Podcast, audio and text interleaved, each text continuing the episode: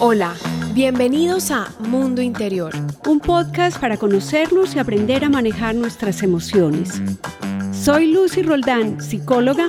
Y yo, Clara María Reyes, periodista. Y estamos juntas porque creemos que conversando enriquecemos nuestro mundo interior.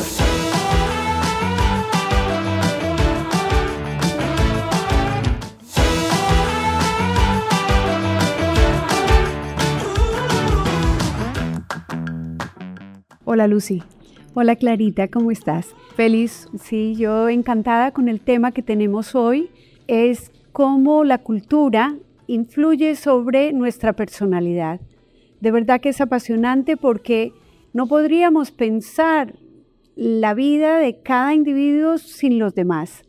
Sí, me gustó mucho cuando propusimos hablar de este tema porque lo siento muy cercano y en el día a día y porque podemos tener una mirada como mucho más abierta sobre cómo nos comportamos nosotros dentro de nuestro círculo. Esto justamente es lo que vamos a profundizar y un poco la propuesta es vámonos definiendo cada una de estas dos grandes bloques que son la cultura y la personalidad para luego entrar como a detallar cada una. Valdría la pena conceptualizarlo. Por cultura normalmente entendemos a un conjunto de variables compleja esta interacción que tienen esas variables en el sentido de que no es lineal ni es en cada cultura igualita esa interacción, pero vamos a tener normas, valores, creencias, costumbres, incluso se relaciona con la moral y eso es lo que la palabra moral quiere decir, viene de costumbre, que son compartidas por un grupo de personas. Entonces podríamos desde mirar algo muy amplio, como decir la cultura occidental, hasta volverlo más local, como decir la cultura guayaquileña, o la cultura empresarial donde yo me desempeño. Claro, incluso podríamos decir, porque estábamos hablando, yo te decía, ¿qué tal si hablamos del entorno? Y tú me dijiste, bueno, el entorno es parte de la cultura. Mm. Y era porque yo te decía, por ejemplo, mi entorno familiar. En ese sentido, podríamos hablar como de una cultura familiar. Sí, inherente al concepto de cultura hay muchas organizaciones sociales que nos van dando pautas de comportamiento y la familia, sin duda, es uno de ellos. También interesante que cuando hablamos de este tema, concebirlo, los dos, tanto la cultura como la personalidad, como un sistema. Y esto es divino porque entender que un sistema es un conjunto de factores. Ponía el ejemplo ahora de un puño. De la mano. De la mano. Entonces yo tengo cinco dedos que para hacer el puño, para cerrarlo, yo debo tener la intervención de cada uno de los dedos. Pero cada uno es distinto. Entonces, un sistema tiene distintas partes que se influyen unas a otras mutuamente y que cuando una sola de las partes no funciona como debe, digamos, tengo un dedo endiesado, pues todas las demás se van a ver afectadas. Hay una especie de interrelación e interdependencia entre ellas a pesar de ser individuales y diferentes, pero eso hace parte de esta agrupación o asociación de factores. Por eso es importante ver la cultura como algo que nos diferencia, cada cultura tiene unas características que son particulares, únicas, pero también es algo que nos une, porque sucede que casi todas las culturas compartimos las mismas cosas. ¿Puedes pensar tú en qué cosas son iguales en todas las culturas? Claro, e, es que hay cosas que son universales y transversales al ser humano, porque finalmente em, somos eh, personas con necesidad de, de crear vínculos de lo contrario, sentimos que no pertenecemos. Hay canciones de cuna, lo hablábamos antes de entrar a esta conversación, que, que se asemejan. Hay deportes que son, independientemente de la cultura, como lo hablábamos, el fútbol. En cualquier país del mundo, el fútbol aparece como un punto común, o las artes mismas. Entonces, vamos a tener muchas expresiones de la cultura pero considerar este conjunto de variables que están interactuando continuamente y que le van dando o nos van dando a las personas el contexto en el cual vamos a desarrollar el texto de nuestra vida, por así decirlo, vamos a desarrollar las formas como pensamos, sentimos y actuamos y ahí vinculamos el tema de cultura con el de la personalidad. Hasta como hablamos. Hay muchas influencias entre la cultura y la personalidad. Entonces, ¿por qué en Mundo Interior que nos dedicamos a hablar sobre nosotros mismos, sobre, eh, sobre nuestro desarrollo personal, eh, planteamos una cultura que es algo externo? Mm. Y luego entonces tú lo mezclas con la personalidad que tiene también como esas dos fuentes, la de adentro y la de afuera. En personalidad vamos a tener también un conjunto de variables, las creencias, las emociones, nuestras maneras de comportarnos y como elemento distintivo de lo que es la personalidad es que estos rasgos, estas formas tienden a ser consistentes. Cuando hablamos de personalidad nos referimos a un conjunto de comportamientos, emociones y acciones, pero que yo tiendo a hacerlas de la misma manera. Claro, coherentes y persistentes en el tiempo. Así es. Sería muy difícil pensar que no desarrolláramos una personalidad porque uno casi que tendría que tener una manera de ser distinta para cada ocasión o uno se pudiera quitar esta forma como quien se quita la camiseta y no es así. La personalidad uno podría decir que tiene de negativo, que es consistente, pero al mismo tiempo es la gran bendición de la personalidad y es que nos da un sentido del yo, nos permite saber, esta soy yo, Lucy, tiene estas características de sentir, de comportarse que no es que nunca se modifican, es más, están en continua modificación y volvemos al tema de cómo la cultura pega con este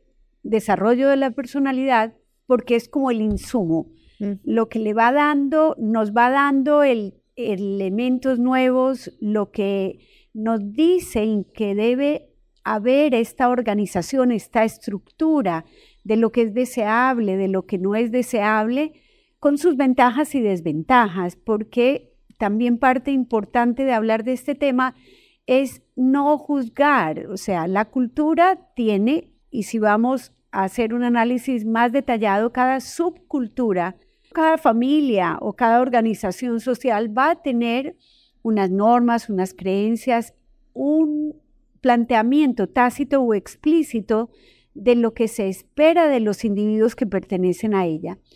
Pero eh, las personas siempre podemos, tenemos la opción de transformar, de cuestionar y de identificarnos con ciertos factores de lo que hay ahí o no. Me parece el detalle más interesante e importante de esta conversación, porque también nos invita a tener esa mirada, a dar un, paso más atrás y decir cuál es mi rol dentro de este entorno, espacio, cultura, organización o simplemente sociedad y qué tanto me veo yo ahí cumpliendo una función en particular o no, es decir, qué tanto me estoy dejando eh, influir o qué tanto quiero yo también generar una influencia en ese entorno. Mm.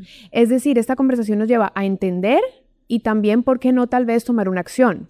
Totalmente de acuerdo con esa manera de ver y aunque no hagamos mucho, igual somos parte de la cultura. Entonces, entender que podemos quedarnos en un papel pasivo recibiendo estos insumos que nos dan, como hablábamos ahorita, una estructura, una organización y hasta cierto punto una tranquilidad, porque ya hay cosas que vienen de generación en generación y las repetimos y esas son quizá las que más impacto van a tener sobre nosotros, porque en términos generales nos dan como esta ruta de que este es el camino que debemos seguir.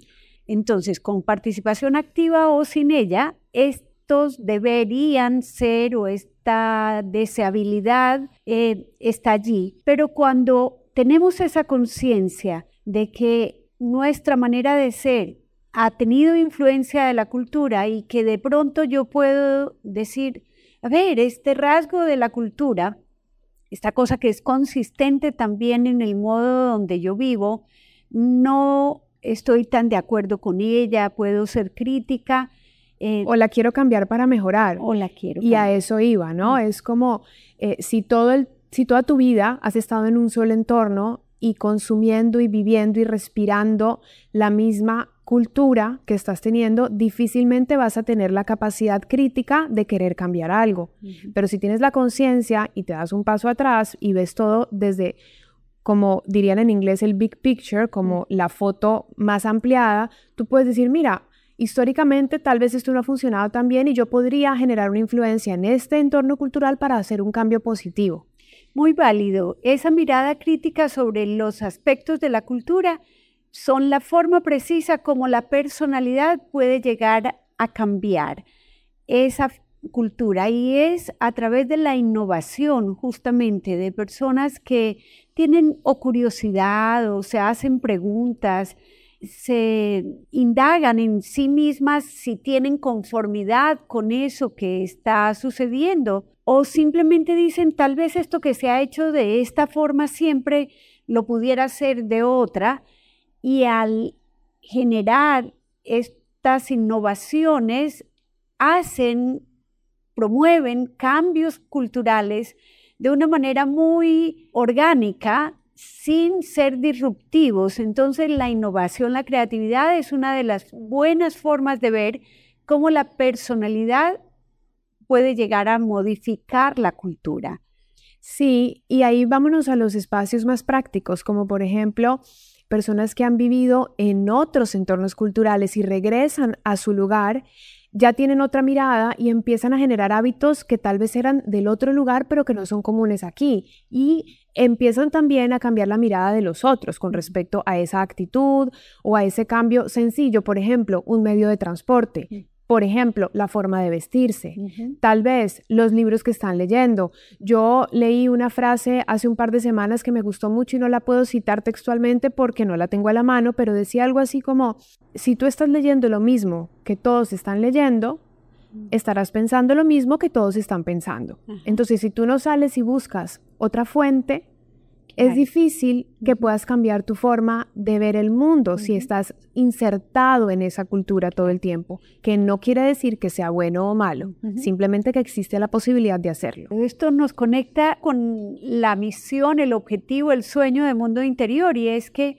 lo que acabas de decir, tener la posibilidad de ampliar la visión que cada persona tiene de su forma de pensar y de sentir al irnos a otra cultura, y tú y yo lo hemos vivido no en teoría, en la práctica, es una riqueza, siempre es una riqueza que no se puede como evaluar exactamente porque también puede tener unas consecuencias un poquito difíciles porque uno como que no se siente ni de aquí ni de allá. Es decir, la persona que sale de la cultura, una mirada también es que hay un poco como esto, que uno ya no pertenece tanto porque ya justo haber salido y haber adoptado otras formas puede hacer que no me ajuste tanto como antes, pero igual sigue siendo una riqueza desde mi punto de vista. Hasta en cosas cotidianas, la comida, las celebraciones, la forma hasta... ¿Cómo te expresas? Hay culturas más cerradas y hay culturas más abiertas. No es lo mismo que un eh, nórdico venga al trópico o al Caribe o a nuestro país y, y, él sienta esta, esta cercanía cuando él está tan acostumbrado a la distancia y cuando regrese a su Londres dirá, ¿y este qué le pasó? Claro, y esa, esa, ese adjetivo de culturas que son eh, cálidas, abiertas. cálidas, abiertas o que son más interconectadas, que tienen un sentido de comunidad mayor. Por supuesto, haría que muchos extranjeros llegan a nuestros países latinoamericanos y quedan encantadísimos.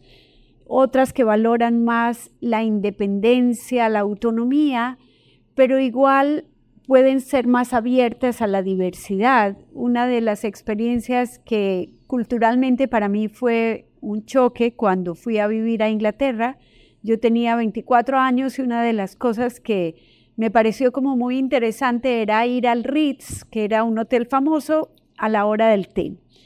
Y cuando llego, estaba una señora muy mayor, bueno, en ese momento yo tenía 24 años, tal vez la señora era como soy hoy yo, pero eh, ella estaba sentada en la misma mesa con un joven ponquero. Él tenía una vestimenta de jean y lleno de taches, su ropa, y tenía una cresta azul. Y ellos estaban conversando. No se destila que la mesa es para ti. O sea, cuando en Inglaterra, si tú estás en un lugar público y estás sola y no hay, hay una silla disponible, yo te puedo decir, ¿le importaría que me siente? Y la señora probablemente le contestó, eh, que no, que estaba muy bien que se sentara. Y departieron tal vez sobre el estado del tiempo, no sé sobre qué conversaron, porque esa conversación para romper el hielo también tiende a ser la misma. Culturalmente hay como unos códigos de lo que decimos.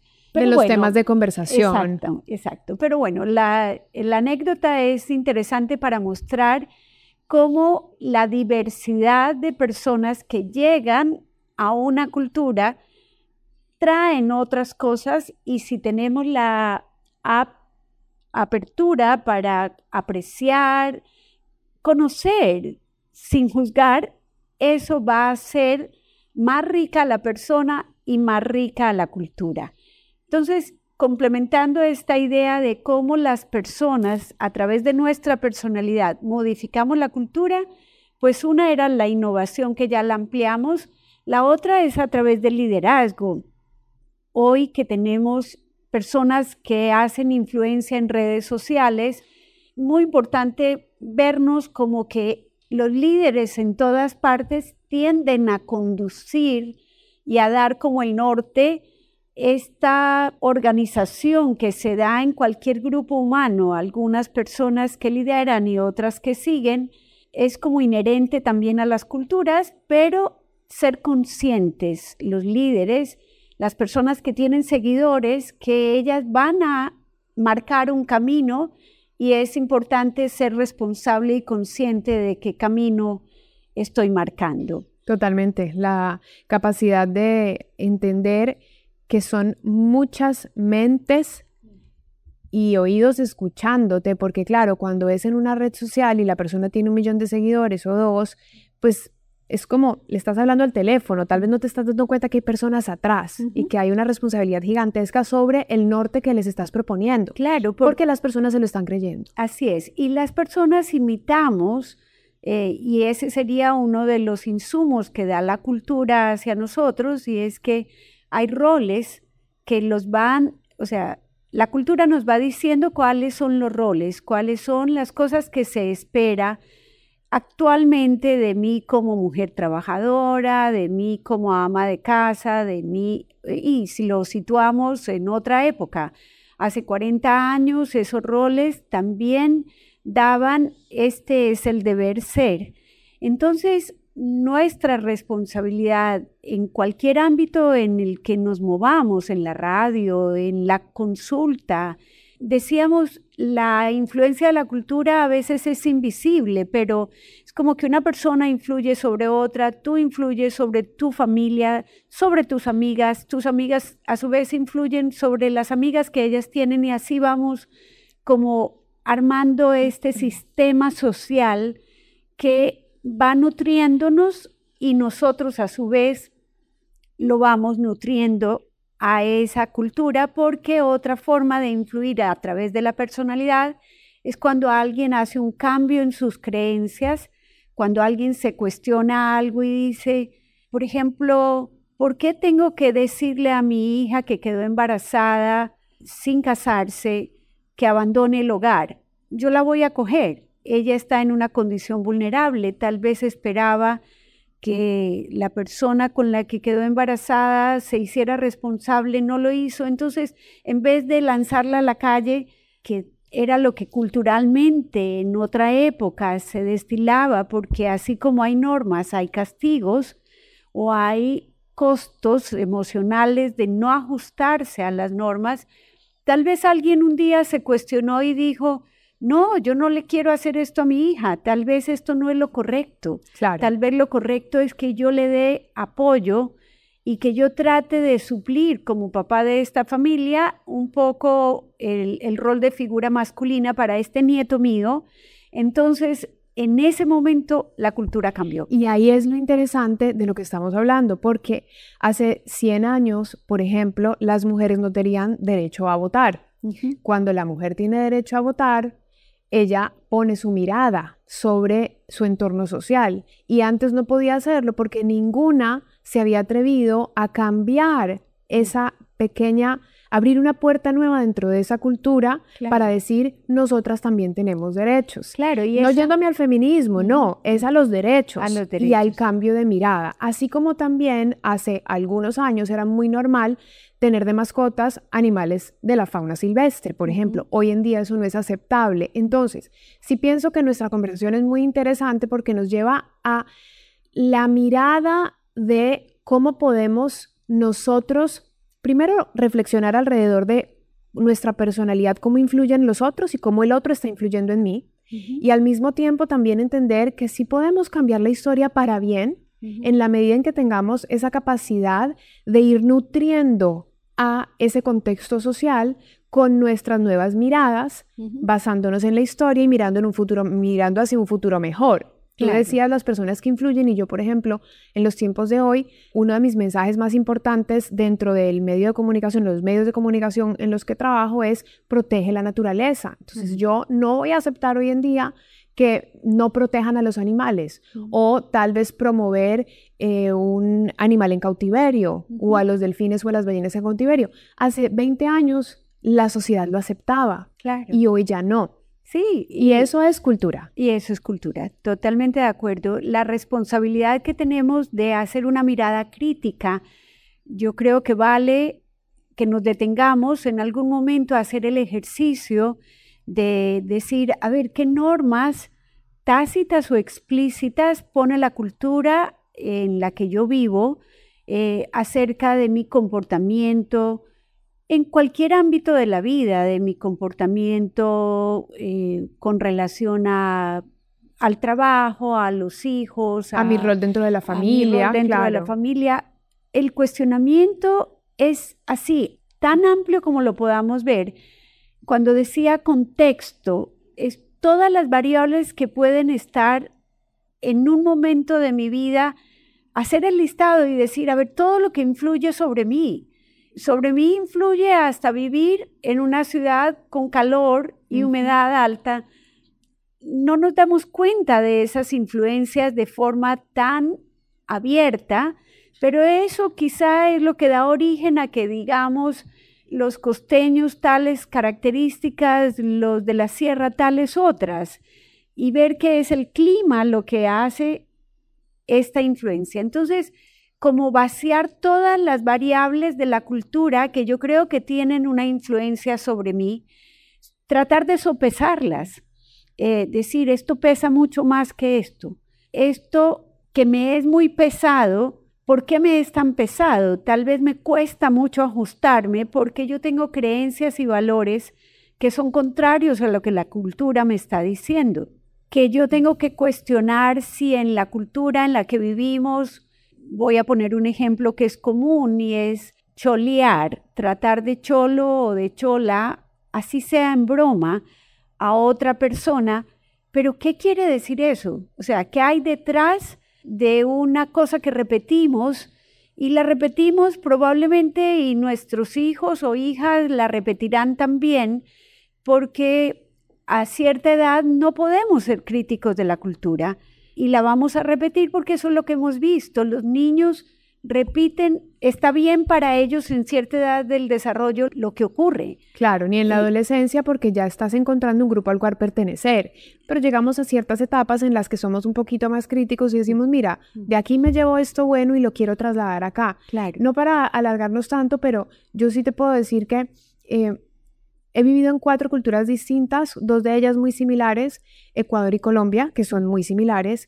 Eh, cuando yo me fui a vivir a Brasil me encontré con un mundo de diversidad donde la mayor parte de ella se respeta, lo que tú decías de cholos, no, no se ve mucho allá, es decir, allá hay mucha incidencia de raza negra, hay muchos blancos europeos en el sur, eh, y, es una cultura que todo el tiempo está risueña, feliz, contenta, a pesar de las favelas, de la violencia, de la falta de dinero y eh, como del desorden que tiene esta cultura propia de una un territorio tan densamente poblado como es Brasil, pero tienen una alegría en sí mismos. Y luego me voy a un país como Argentina, que tiene otra idiosincrasia completamente distinta, otra historia, donde la alegría ya pasa a ser otra cosa. Pasan a ser más nostálgicos y mucho más críticos de su diario vivir. Y esto tiene que ver con toda seguridad con lo que ha sido el origen también de los migrantes que llegaron a Argentina huyendo de la guerra, o sea, cómo se formaron los países, también las situaciones políticas, sociales, es decir, la conciencia de que son muchas las influencias que tenemos en la cultura y que no eh, es nuestra tarea mostrar si son mejores o peores, sino mostrar esta interacción tan rica entre el individuo que desarrolla su personalidad justo para eso, para ser único y especial como la persona que es, pero que tiene este contexto de una cultura que es única y particular también con sus características y que en algún momento de la vida debe hacer esta conciencia crítica y decir con qué me quiero quedar de la cultura en la que vivo y qué puedo cambiar porque me parece que no está bien.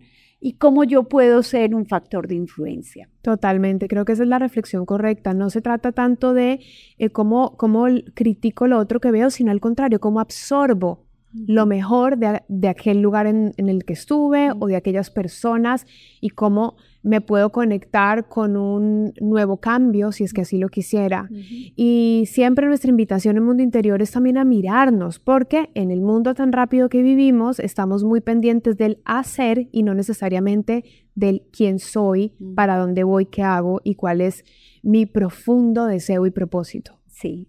Total, esta es la idea de mundo interior, que nos estemos revisando, que vamos teniendo herramientas para comprendernos, comprender a los demás también y comprender todas las variables que están detrás de cómo somos, porque somos una construcción permanente, eh, no es estática ni la cultura ni la personalidad, se pueden transformar, de hecho se están enriqueciendo mutuamente todos los días y en la medida en que podamos hacer de esto un proceso más consciente, también vamos a poder tener eh, un mejor impacto sobre las personas con las que vivimos y sobre nuestra, nuestro bienestar emocional y nuestra salud mental. La pregunta que nos hemos hecho hoy entonces es, eh, ¿cómo la cultura influye en nuestra personalidad? Lo hemos hablado y lo hemos dicho casi todo.